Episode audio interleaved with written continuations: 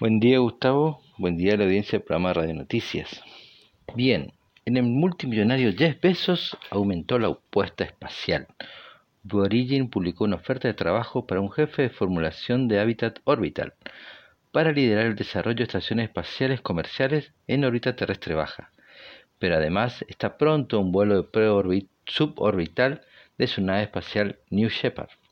Citando la publicación, la empresa busca profesionales que tengan una colaboración con la NASA y use la experiencia de la Estación Espacial Internacional, incluso, inclusive la búsqueda de clientes y fondos eh, para el desarrollo de este, de este emprendimiento.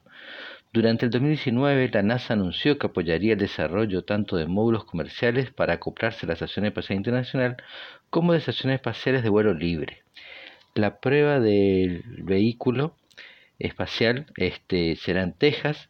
La misión designada, la NS-13, llevará una docena de cargas útiles y probará eh, una tecnología de la NASA de un sensor de descenso para probar su precisión, denominada SPLICE. Esto está eh, eh, preparado para usarse en la Luna, este tipo de prueba de descenso. Además, esta será la primera prueba desde el comienzo de la pandemia por el COVID-19 y anunció la empresa obviamente que se tomará todas las precauciones eh, con sus técnicos e ingenieros. Informó para el programa Radio Noticias Pablo Germán Salazar.